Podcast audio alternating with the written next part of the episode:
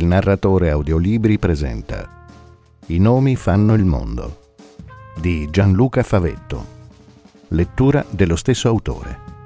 Una produzione Il narratore audiolibri. Zovencedo, Italia 2010.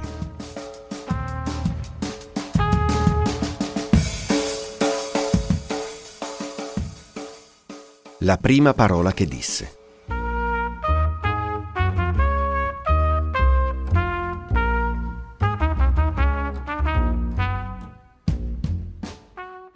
Tobias a Pokepon raccontava piano, quasi mormorando, e diceva La prima parola che disse non fu papà.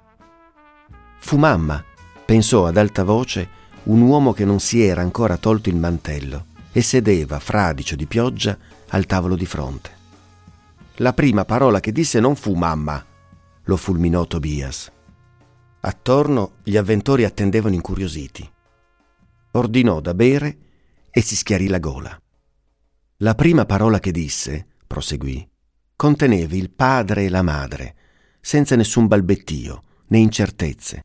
Disse ma per dire madre e disse pa per dire padre.